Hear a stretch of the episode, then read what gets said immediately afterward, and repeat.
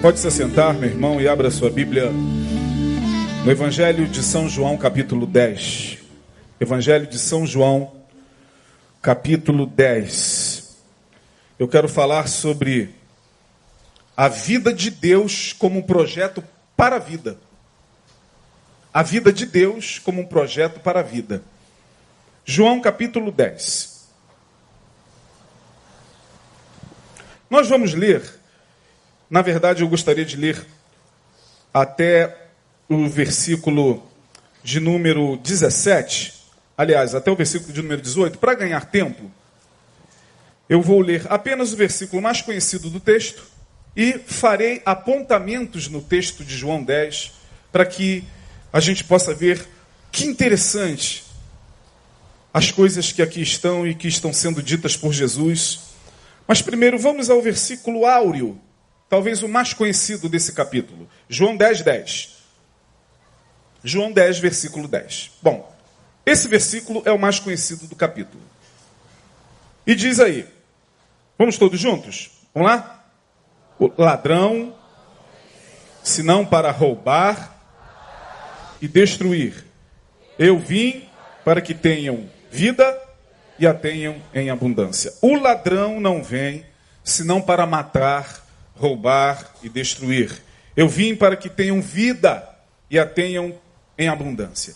Texto conhecido, texto batido, texto pregado desde que me entendo por gente no Evangelho. Esse capítulo 10, ele não está solto aqui. O capítulo 10 de João é um capítulo que está dentro de um contexto anterior ao capítulo 10, que é o capítulo 9, e dentro de um contexto posterior. A fala de Jesus aqui no capítulo 10, ela tem muita razão de ser. Porque é uma fala que complementa todo um acontecimento do capítulo 9. O que, que aconteceu no capítulo 9? Vocês, o painel não precisa colocar, vocês vão se lembrar que o capítulo 9 fala da cura de um cego de nascença.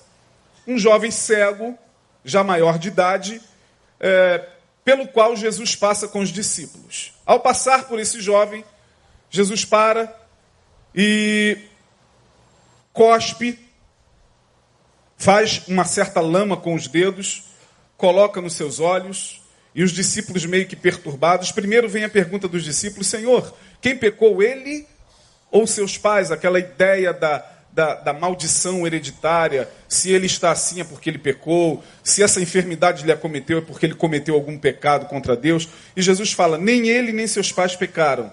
Aconteceu isso com ele para que nele fossem manifestas as obras de Deus. E Jesus cura o camarada dessa forma: coloca essa, essa lama nos seus olhos, uma, uma, uma lama medicinal, diz alguns comentaristas que não foi apenas uma coisa meio, meio sobrenatural ou sem sentido.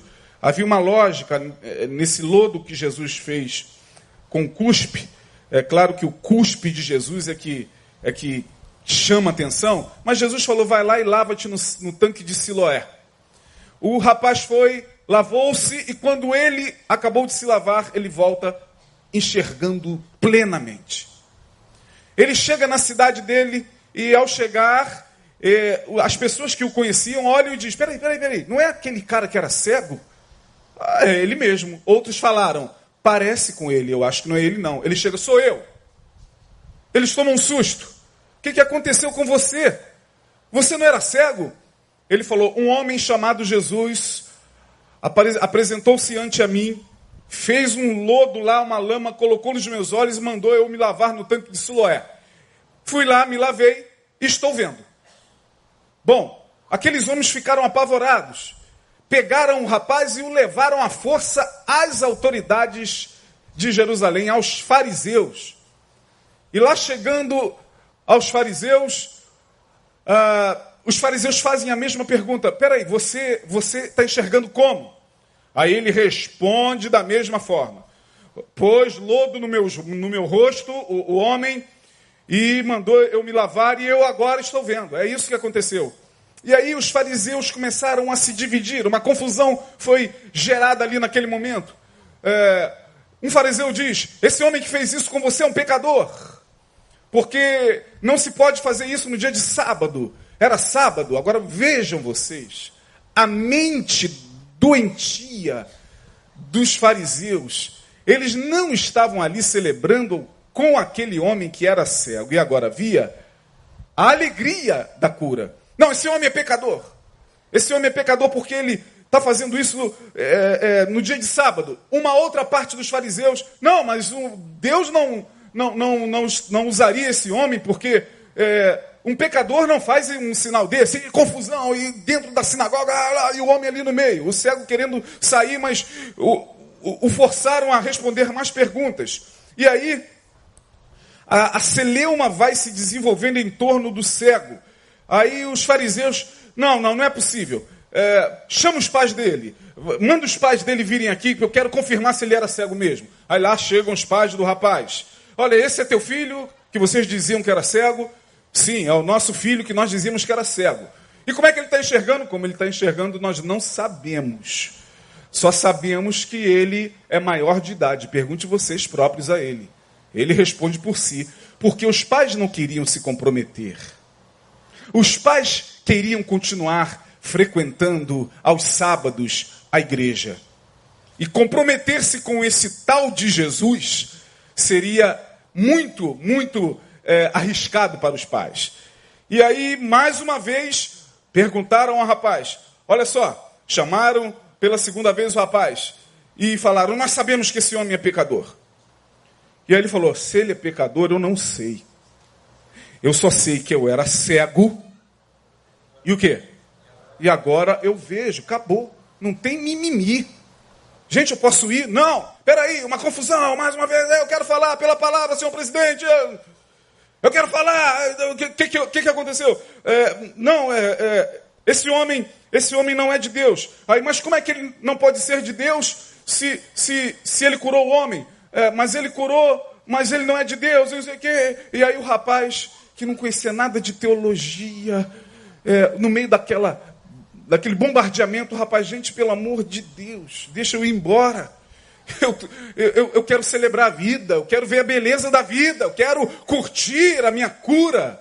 Aí não, espera mais um pouco. É, esse homem não é de Deus porque Deus não pode é, falar através de, de, de, de, um homem que nós não conhecemos e tal. Ele falou: olha, aí o rapaz teve que dar uma aula de teologia para eles.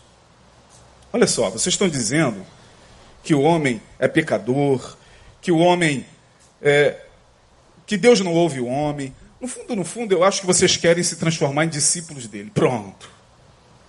Discípulo dele, sejas tu. Ah, pegaram o homem. Ah, discípulo, nós somos discípulos de Moisés. Nós temos Moisés como, como, como referência e não ele e tal. E, e uma briga enorme. E aí o rapaz falou assim: gente, se esse homem não fosse de Deus,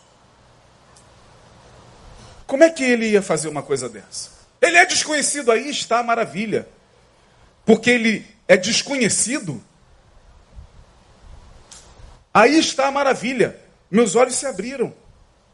Porque alguém já ouviu, em algum momento, vocês já ouviram, em algum momento na história da humanidade, os olhos de um cego se abrirem? E eles ficaram. Enfim, foi uma confusão. Esse é o capítulo 9 todo de uma confusão em torno de uma cura. Bom, resultado: o homem foi expulso da igreja. Os fariseus o expulsaram da sinagoga. Jogaram o homem lá fora. Vai para lá, vai ser discípulo dele você. Nós somos discípulos de Moisés. Nós conhecemos é a Torá. Nós conhecemos é o, é, é o código, é o mandamento. Sei que, bom, o homem lá fora, quem vem? Jesus. Jesus chega perto dele, lá no verso 40 aproximadamente. Jesus chega perto dele, o acolhe e diz o seguinte: Filho, o que, que aconteceu? Pô, me expulsaram lá, o senhor está tá, tá na boca do povo aí. É, não conseguiram, não conseguiram entender o milagre que o senhor fez.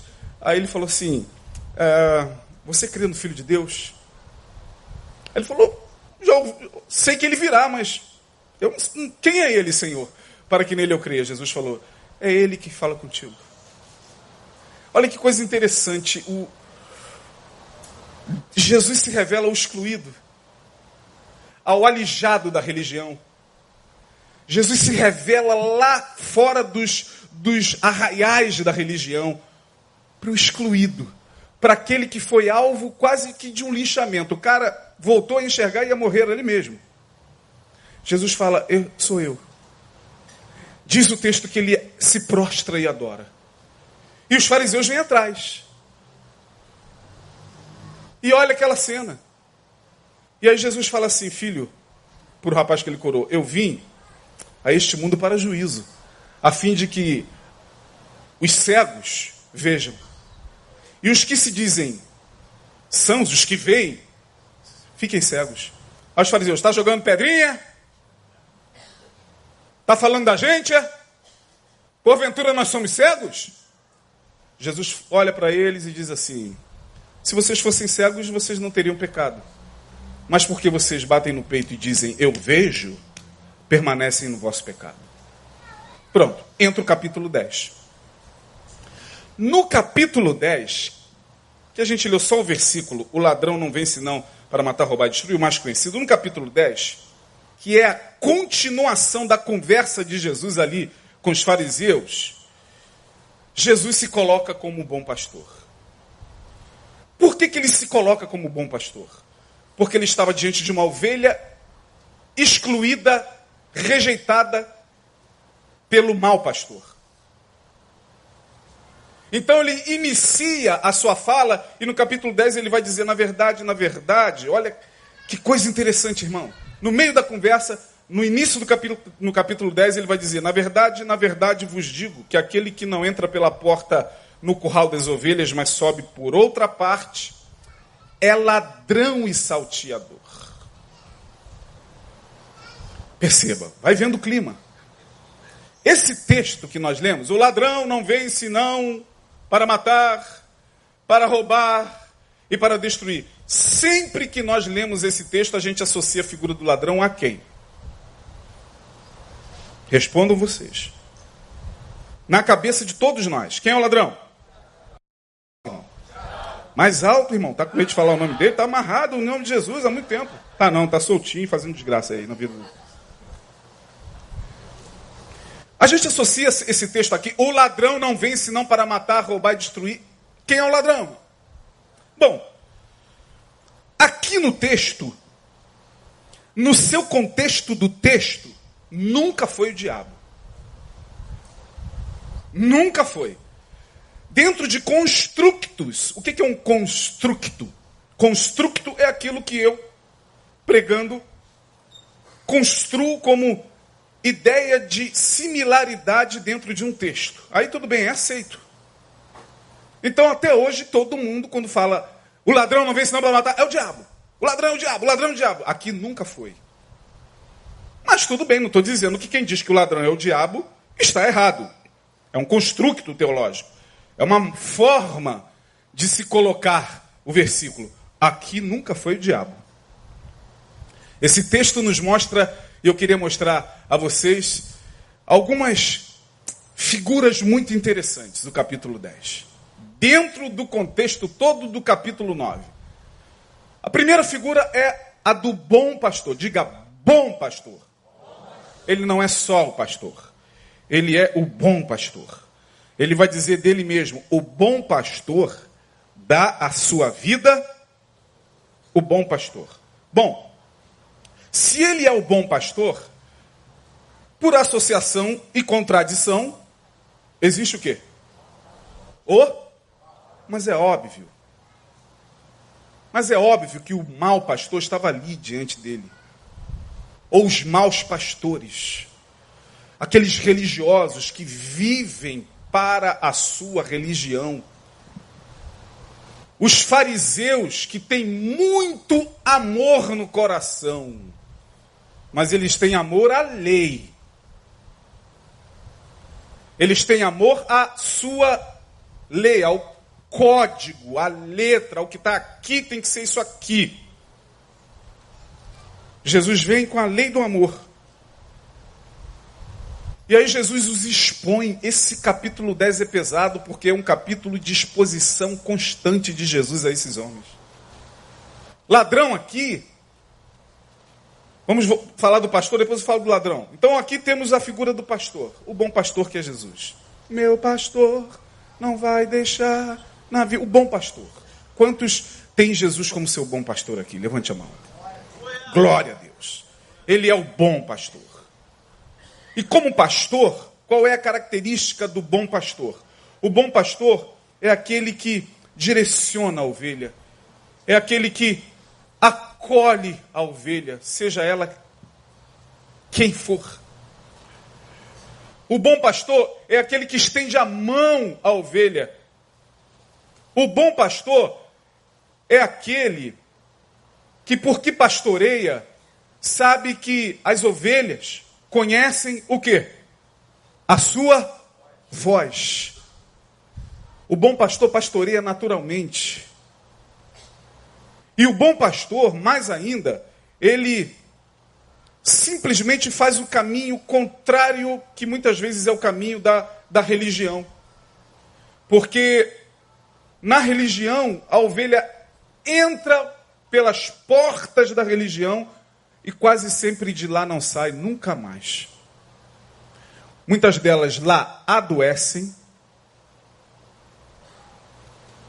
Muitas delas lá ficam prisioneiras emocionais, viram presas de, de maus pastores.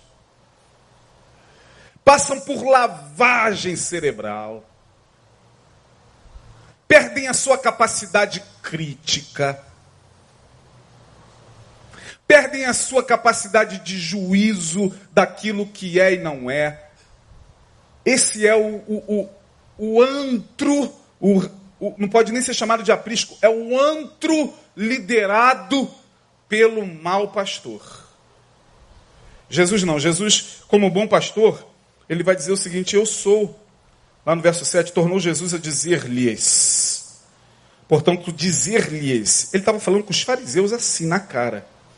Tornou, pois, Jesus a dizer-lhes: Em verdade vos digo que eu sou a porta das ovelhas. Todos quantos vieram antes de mim são ladrões e salteadores, mas as ovelhas não os ouviram. Eu sou a porta. Se alguém entrar por mim, salvar-se-á, achará salvação, entrará e o quê? O que está aí no texto? sairá. O problema é que muitas vezes tem gente que entra na religião e não consegue mais sair dela. As portas se fecham como cadeias existenciais. E não são poucos no mundo que estão assim. Jesus diz: não, o bom pastor não prende. O bom pastor, ele deixa a ovelha entrar e sair. A ovelha entra, é salva e sai para viver. Viver a salvação na vida. Viver como uma ovelha que agora sabe que tem um referencial. E o referencial é o bom pastor que a conduz a pastos o quê? Deitar-me faz em pastos verdejantes. Leva-me a águas o quê? O bom pastor, ele está sempre preocupado com o bem-estar no sentido espiritual, emocional, da sua ovelha. O mau pastor ele gosta de levar a ovelha para águas agitadas, para águas turbulentas. Portanto, a figura do pastor aqui é uma figura tremenda. Tem uma outra figura, figura aqui, a ovelha. Quem são as ovelhas desse bom pastor? Bom, o próprio Jesus responde isso. Aqueles a quem ele chama de ovelha. Então é bom que isso fique bem claro dentro do texto, eu estou dentro do texto e mostrando a você, dentro do texto, que ovelha de Jesus é aquele que ele escolhe para ser a sua ovelha. Não sou eu que escolho pessoas para chamá-las de ovelha ou não ovelha. Isso é arrogância e seja considerado anátema, maldito. Todo líder que se acha no direito de apontar para quem quer que seja nesta vida e dizer é ovelha e não é. É ovelha e é bode. Isso é ovelha de Jesus. Olha aqui, isso aqui não é ovelha, não. Quem é você para dizer isso? Que autoridade você recebeu? Quem somos nós para dizer quem é ovelha de Jesus e quem não é, irmão? Não, o bom pastor, ele fala das ovelhas dele, eu quero mostrar a você. Lá no verso 14, ele vai dizer: Eu sou o bom pastor. E conheço as minhas ovelhas, e, as minhas, e das minhas ovelhas eu sou conhecido. Assim como o Pai conhece a mim, também eu conheço o Pai e dou a minha vida pelas ovelhas. Agora preste atenção, meu querido irmão. Ainda tem o verso 16. Outras ovelhas que não são desse aprisco. Ainda tem ovelhas espalhadas pelo mundo. Em tudo quanto é, quanto é religião, em tudo quanto é ideologia, em tudo quanto é crença, em todas as partes do mundo. Jesus falou: convém a mim agregá-las. Não a vocês. Não a igreja. Não a religião. Convém a mim agregá-las. Ah, mas cala-te. O bom pastor sou eu. Se você, no máximo, quiser ser uma ovelha, que por maturidade, por experiência, por vocação, se, se colocar numa posição, por vocação, de pastorado, saiba que você mesmo sendo pastor é ovelha. A tua missão é olhar para mim e me tomar como referencial de pastor para você pastorear.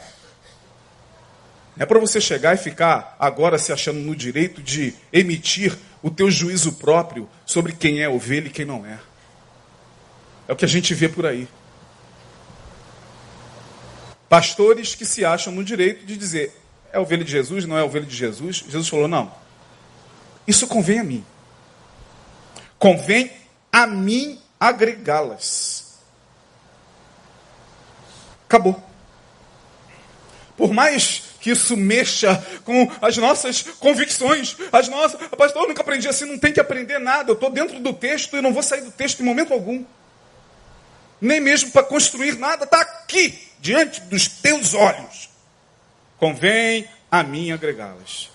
Ovelhas que estão por aí. Talvez não estejam aqui agora.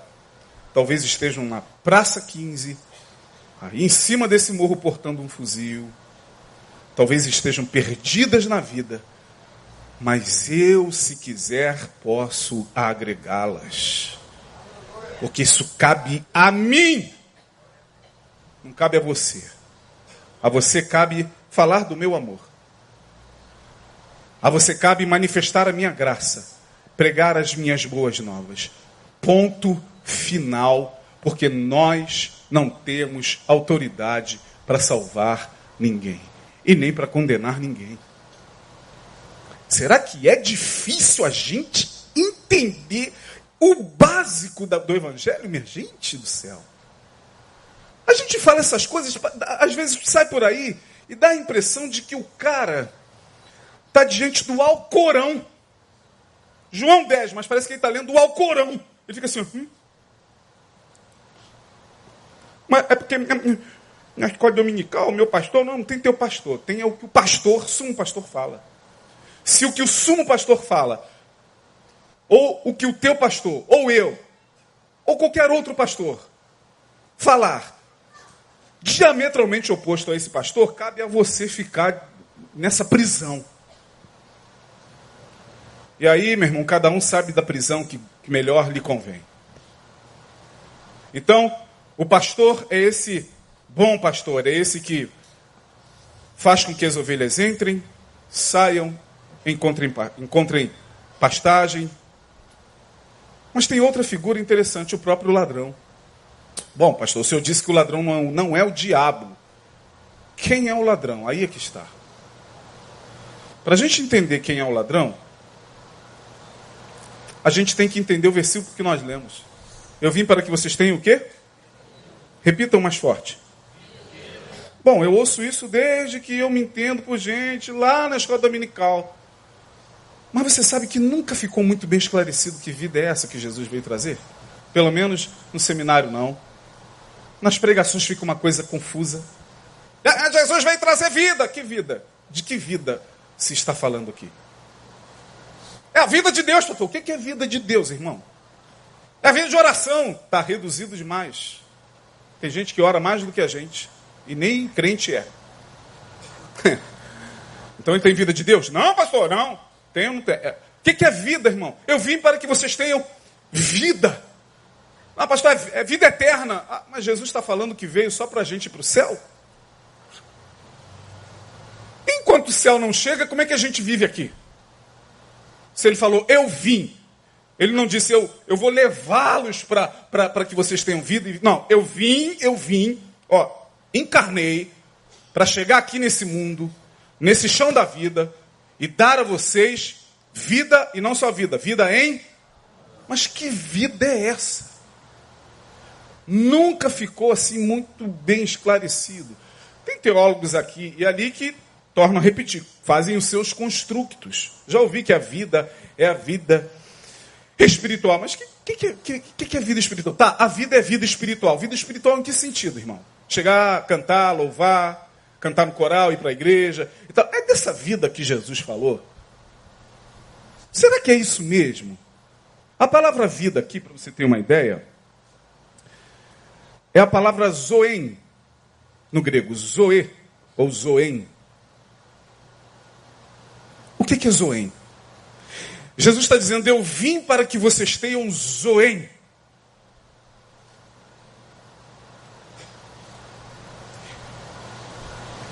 Eu fui pesquisar com a ajuda de algumas pessoas mais ousadas no texto bíblico e descobri uma coisa muito interessante que nunca passou pela minha cabeça.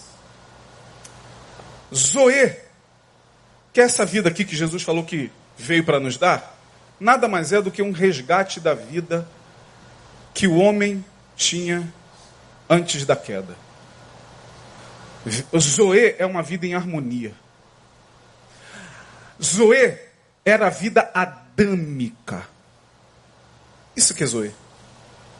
Era a vida que Adão tinha lá no jardim das delícias antes dele pecar. E não era só Adão. Todo ser vivo era permeado por Zoe de Deus. Os animais, as plantas. Portanto, Jesus está dizendo: Olha, eu vim para dar a vocês a capacidade de viverem em harmonia com a natureza. Isso aqui é Zoe. Com o cosmos com Deus, consigo mesmo e com o próximo. Isso é Zoe. Ah, pastor, não é só a vida eterna, não? Também. Mas a vida eterna é só quando a gente for dessa para melhor ou quando Jesus voltar e nos levar. Aí lá é Zoe infinito. Não, aqui, aqui é o quê? Eu vim para que vocês tenham Zoe. Eu vim para que vocês tenham a mínima capacidade de, no meio de uma turbulência da grande cidade, você possa entrar no teu Éden em particular. A gente está perdendo isso. Você quer ver uma coisa? Zoe, quando você viaja, vai para algum lugar onde você sabe que tem cachoeira. Aí, vamos lá, vamos passear, vamos para a cachoeira. Chega na cachoeira, a água está caindo. Diz que você não sente algo dentro de você maravilhoso. Mesmo que você não goste de cachoeira, como é o meu caso, eu não gosto de tomar banho de cachoeira, porque eu não gosto de entrar em água gelada, nem que paguem um milhão para mim.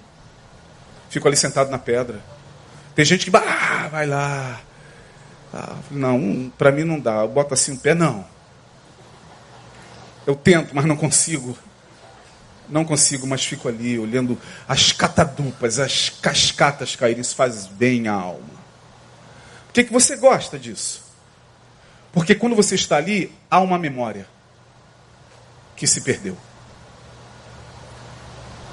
Por que, que você gosta de praia?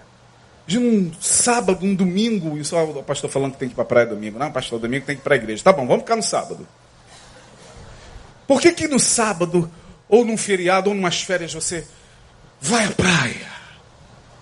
Senta diante do mar, pé na areia, Coca-Cola, água de coco, Coca-Cola, pé na areia, água de coco, beira do mar. Não tem uma música assim aí? Você não tem por que, que estão rindo, Denilson. Não, não entendi agora. Não, não. Pois é. Mas diz que não é bom, irmão. Diz que não é bom você estar na natureza. Porque você veio de lá, você tinha Zoe. Você é Zoe. Diz que não é bom você ouvir quando você está agitado. Às vezes as pessoas chegam agitadas assim no, nos consultórios de terapia. Aí você quebra um pouquinho a luz, bota a pessoa deitada, inclina um pouquinho a poltrona e joga uma musiquinha. Daqui a pouco a pessoa está quase dormindo. Oh, não é para dormir, não, é só para relaxar, porque há uma, uma memória. E vou mais além. Jesus está falando é essa vida que vocês perderam, que eu vim dar. Olhai para as aves do, dos céus. Você acha que foi à toa que Jesus falou isso? E para os lírios, quando quem gosta de planta aqui, levante a mão, mas quem gosta mesmo. Diz que quando você está cuidando da planta, a minha esposa adora, na fala, né? Antigamente eu achava assim uma coisa meio estranha, mas depois eu fui entendendo e tal. Então, é, ela fala mesmo: Olá, minha querida, como é que você ficou sem mim esse tempo? Está meio ressecada. Olha, eu vou jogar uma água em você e você não acredita que a interação do ser humano com a planta é só uma loucura, não é não. Tem zoe na planta. Ela reage. Você sabia disso, não sabia? Estou falando nada de. Oh, você sabe que a planta reage. Porque a planta tem zoe. A criação foi afetada pela queda do homem. Paulo vai escrever isso aos Romanos. Porque toda a criação geme. Ficou sujeita. Ficou sujeita à escravidão. A criação ficou sujeita por causa da nossa queda, por causa do nosso pecado. Mas Zoe estava ali presente. Olha que coisa interessante, a palavra Zoe dá origem a uma outra palavra, Zoetem, no grego. Zoetem, Zoe, Zou, Z-O. Essa palavra lembra você alguma coisa? Na nossa, na nossa língua, Zou. Quem pode falar? Ó, já falaram aí. Fala bem alto. Zoológico. Zoológico. Zoo, a palavra zoo no grego é animal. Vem de zoe. Você sabia que quando você chega em casa, saiu do culto, vai pegar a condução, vai pegar seu. Chegou em casa, está cansado, veio direto. Ao chegar em casa, você sabia que o teu cachorrinho, quando vem abandando o rabinho para você e olha dentro dos teus olhos. Já teve essa experiência? Ele olha dentro dos seus olhos. Ele está te dando zoe. Você pode estar tá na, naquele dia quando o teu animal olha para você, dentro dos olhos, cara, é vida que entra. É vida. Pode ser o cachorrinho, pode ser o, o, o, cágado. Olha que palavra estranha, né? Mas é cágado. Pode ser o gato. Ele vem, pula no teu colo, aí olha para lá, olha para cá e tal, de repente ele olha dentro dos seus olhos. Ele está te dando zoe. A gente está perdendo isso porque a gente está matando os animais. Os rios, os mares estão poluídos. As praias agora estão poluídas, as praias do Nordeste, com esse vazamento de óleo. Menos vida, menos zoe. O que eu estou falando aqui tem implicações bioéticas profundas. Jesus chega e diz: Eu vim para que você tenha vida. Ok. Zoe é harmonia. Quando a gente está aqui louvando a Deus, em harmonia com o Criador, estamos em Zoe. Estamos recebendo Zoe. Se Zoe é vida, quem é esse ladrão? A palavra aqui, ladrão, que não tem nada a ver com diabo, a palavra no grego aqui, sabe qual é? Para ladrão? Cleptos. Cleptos. Aí eu vou forçar a tua inteligência, porque só tem gente boa aqui inteligente. Cleptos dá origem a uma palavra na nossa língua. Cleptomania. Portanto, o ladrão aqui é alguém que sutilmente rouba a tua vida. É o cleptos. O cleptos não vem senão para matar, roubar e destruir. Sabe quem é o ladrão? O ladrão é aquele que está ao nosso lado, como o cleptomaníaco. O cleptomaníaco ele tem uma compulsão em roubar, não é isso? Ele tem um transtorno, alguma coisa. O cleptomaníaco, ele olha essa tampinha aqui de garrafa. E não é para pegar e depois dar lá para a campanha do, do solidária do, dos jovens, não. É, é assim, é. Levou. Tem gente fazendo isso comigo e com você, todo dia, ó. Zoe, vida, vem o clepto. São chamados os que eu chamo no meu livro de vampiros energéticos. Eles roubam a nossa vida, são os cleptos. Sentam com a gente, comem com a gente, ministram sobre a gente, estão com a gente. Mas são cleptos. Veja a sua vida, como estava e como ela está hoje, quando algumas pessoas entraram nela. Pode ser que você esteja ao lado de um clepto, convivendo com um clepto. Você está sendo roubado. Você está adoecendo. Ah, pastor, mas eu eu não estou percebendo isso não. Não, não está agora. Porque agora você dá a isso o nome, os vários, os, os vários nomes, amor, paixão. Lá na frente você vai ver, quando a sua vida fenecer de zoer, você vai ver que o clepto já sugou tudo. Clepto eram os fariseus. Que quando aquele cego recebeu o zoe de Jesus, eles começaram a roubar devagarinho. Vem cá, como assim? Esse homem é pecador. Não, ele não era para fazer isso, não. Ele foi roubando. Os cleptos da religião foram roubando vida daquele homem. Aquele homem talvez não suportasse alguns dias, porque culpa, acusação. Aí Jesus teve que chegar e acolher aquela ovelha, tirá-la dos cleptos.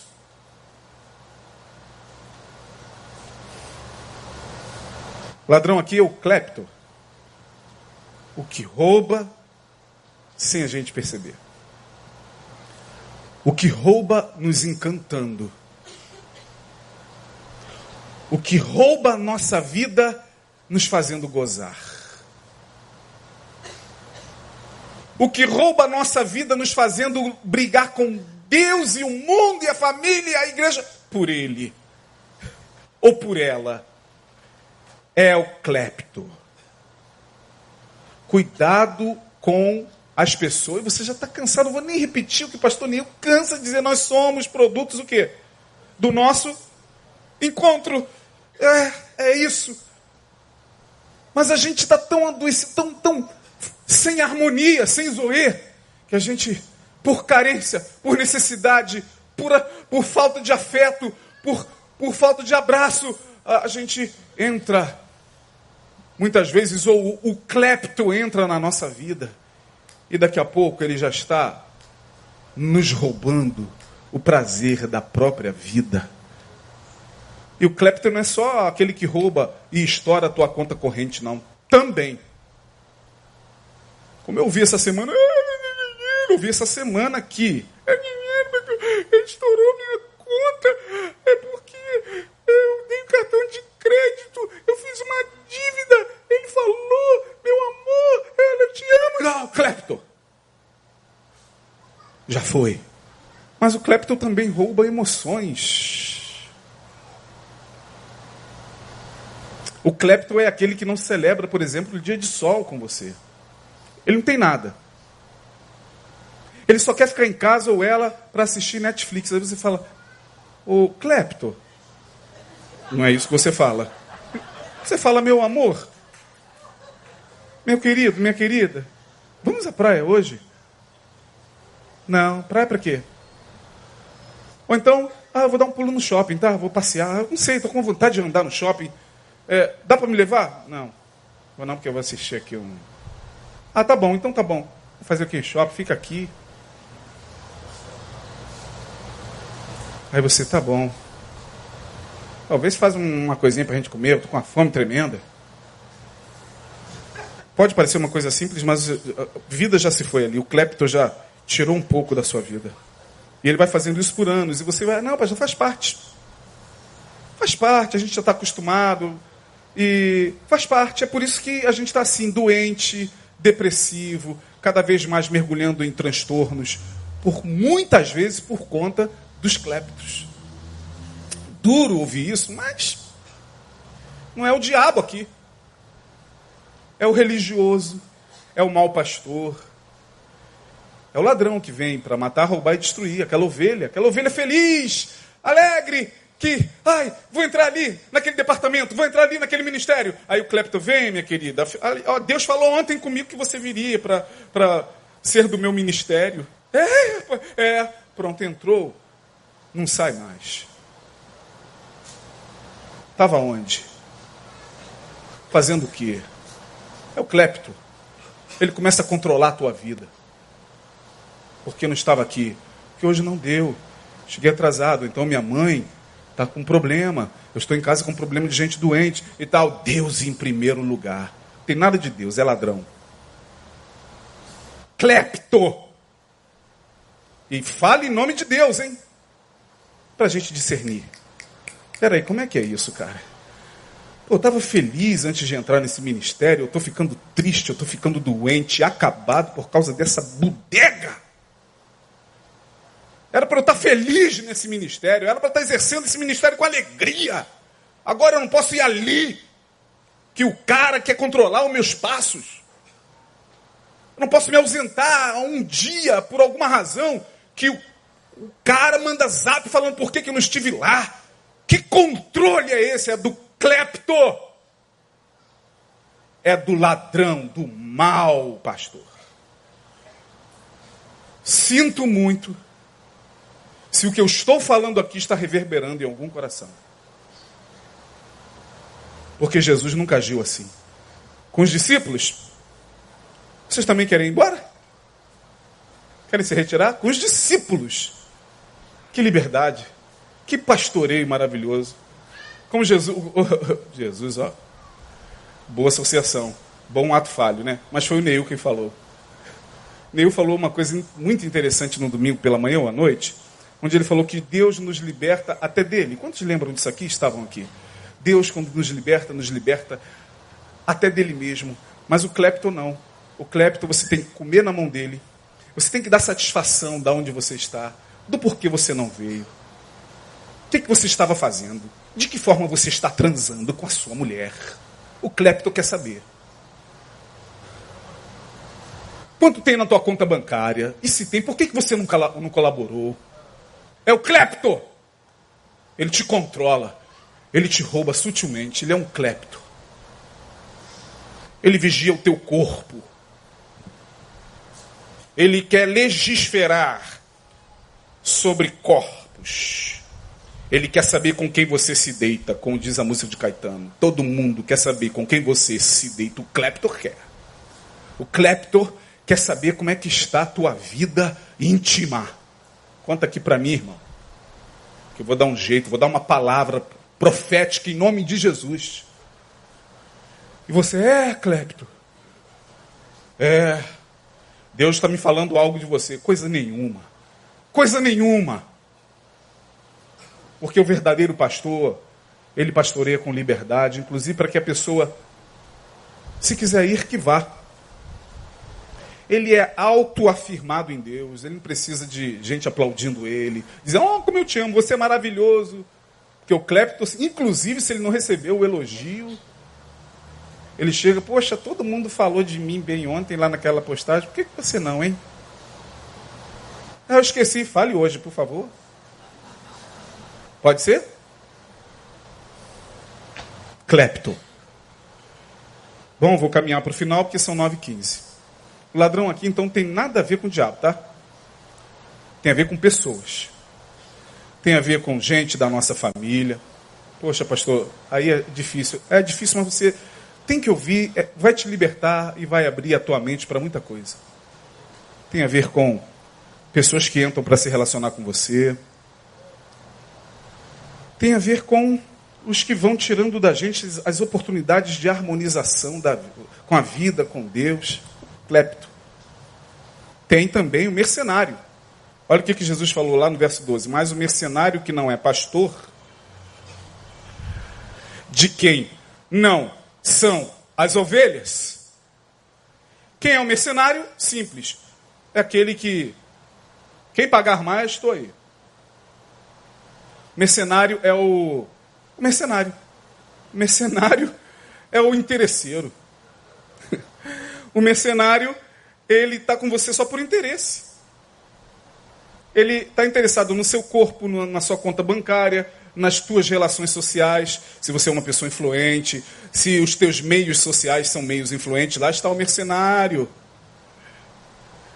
Lá está o, o, o irmão, a irmã, o pastor, o presbítero, o apóstolo, o servo de Deus, a profetiza. Me insere nesse meio aí, irmão. Me coloca nessa fita aí, diz o mercenário. Fala de mim aí, irmão. Em nome de Jesus. Coloca nessa boa aí, irmão. Tá, irmão, mas. Não, pera aí. É mercenário. Mercenário. Como a gente está rodeado de mercenário. O mercenário só estabelece um contato contigo se houver o quê? Um retorno. Não é por amor. É por interesse. Ele está do seu lado, se diz amigo, se diz amante, se diz irmão de sangue, se diz é, interesse. Mercenário. Tem a figura do lobo. O lobo é aquele que vem e despedaça logo tudo. A gente pode até associar o lobo com o diabo. Não, não, não força não o texto. Mas nem sempre o lobo é o diabo. O lobo é aquele que chega para despedaçar vidas roubar Zoe, roubar vida. Sendo assim, irmãos, esse texto de João 10, e Jesus está falando tudo isso com os fariseus aqui e o cara que ele curou aqui. É a continuação, tá? Do contexto anterior. Sabendo disso, sabendo quem são as ovelhas, quem é o bom pastor, quem é o, o ladrão, a gente tem que tomar muito cuidado, porque a gente pode se transformar numa dessas figuras aqui, né, com, com as pessoas. Já parou para fazer essa análise? Faça análise. Não precisa pagar para fazer análise, não. Chega em casa e fale: será que eu estou sendo pesado demais? Será que eu estou roubando vida da minha mulher? Com essa opressão religiosa, com cara de que de zelo. Essa opressão com o nome de tudo, nome de, de compromisso. Tem compromisso com Deus. Pô, hoje não dá não, estou cansado, trabalhei para caramba. Não, tem que ir, irmão, vambora, vambora, vambora. Deus em primeiro lugar. Vai embora, Zoe, vida. Como falei aqui no início né, do culto, conviver com pessoas assim é terrível e está se tornando cada vez mais insuportável. Por isso que a sociedade está como está. Por isso que as nossas vidas estão como estão, por isso que aumenta o número de suicídios também por causa deles ou por causa da gente. Né? Porque Paulo vai dizer o seguinte aos coríntios: quando nós vamos nos julgar, nós não nos julgamos. Mas quando julgados somos pelo Senhor, somos julgados e repreendidos. Paulo está dizendo o seguinte: ninguém tem coragem de se autoanalisar. Falar, é, entrei na vida dessa pessoa e a vida desta pessoa piorou.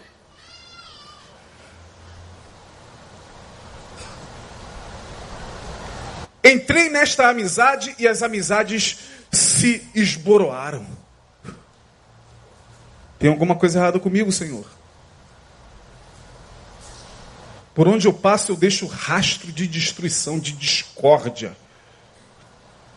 Eu suguei lá, deixei uma pessoa lá endividada, já estou em outra relação, já estou usando o cartão de crédito dela, saí daquela relação, já estou nessa aqui, essa aqui também já está infeliz, toda enrolada por causa de mim. Cuidado, irmão. Cuidado, irmã. Isso é sério demais, minha gente. A palavra é muito séria. Eu levo a palavra muito a sério. Por isso que eu fui pesquisar profundamente esse texto aqui. Não fiquei aqui.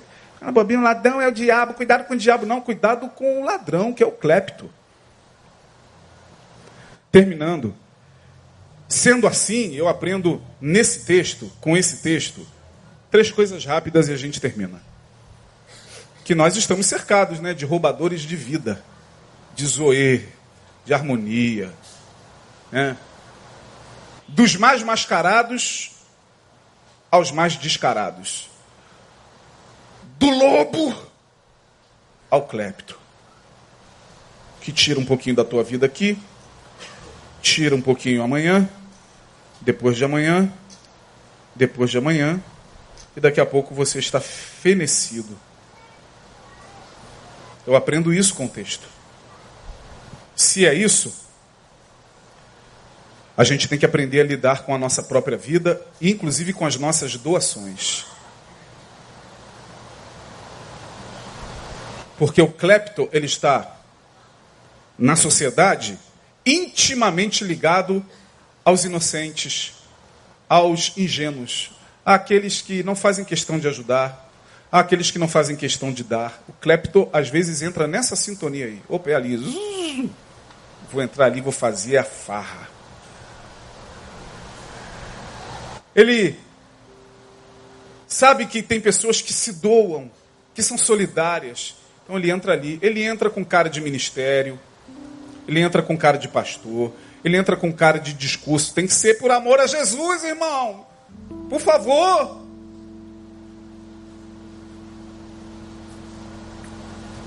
Se eu sei disso, porque aprendo que viver é um constante doar-se.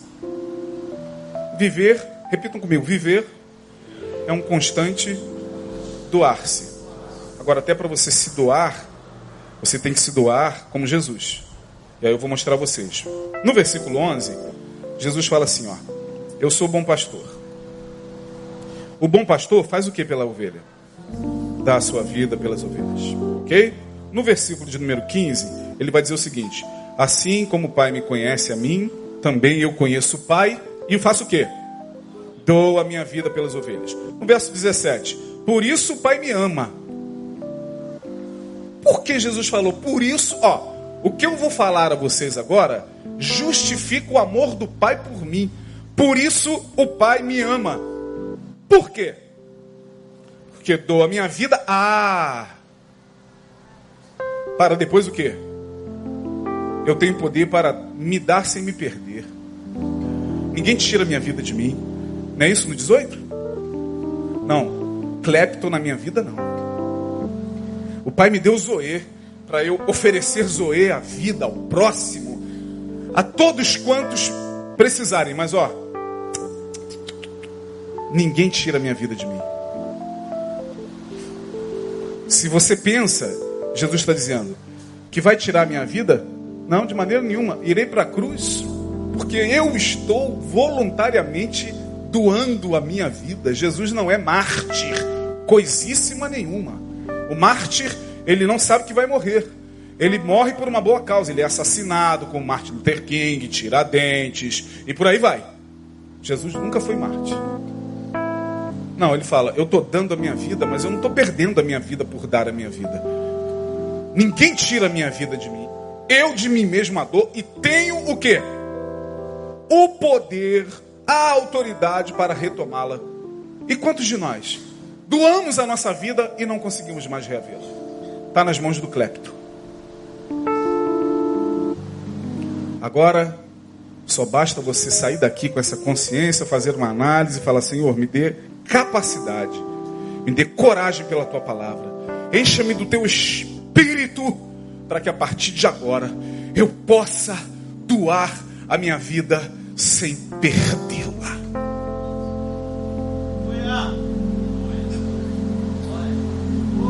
Três como projeto de vida, Deus espera que sejamos capazes de assumir nossa própria vida. Vocês ouvem isso aqui o tempo todo. Tendo essa condição, irmão, de doar sem se perder. Tem uma música muito bacana do Flávio Venturino que ele diz: Veja só a nossa vida como está, não é? é dele e do Renato Russo. Mas é claro que o sol vai voltar amanhã mais uma vez. Eu sei, escuridão já vi pior de endoidecer gente sã. Espera que o sol já vem. Tem gente que está do mesmo lado que você, mas deveria estar do lado de lá. Tem gente que machuca os outros. O Clepton. Tem gente que não sabe amar. Tem gente enganando a gente. Olha a nossa vida como está. Que nessa noite Deus nos dê essa condição de olhar a nossa vida como está. Ah, pastor, mas pode ser que a culpa seja nossa mesmo. Sim, é nossa porque em algum momento, por carência, por falta de discernimento, por desejo de querer exercer o ministério com toda a sinceridade do mundo, de servir em algum lugar com toda. Você deu a sua vida e você a perdeu. Mas Deus está dizendo nesta noite, pela Sua palavra, você tem direito de retomá-la em nome de Jesus, irmão.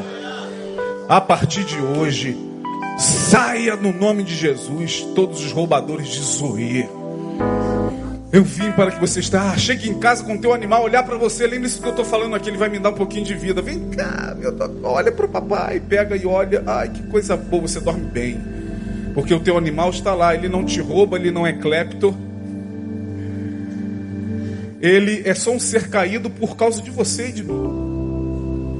Que nós possamos carregar essa vida de Deus para a vida. Por isso que o tema é a vida de Deus como projeto da vida. Amém? Deus abençoe a todos. Vamos ficar de pé.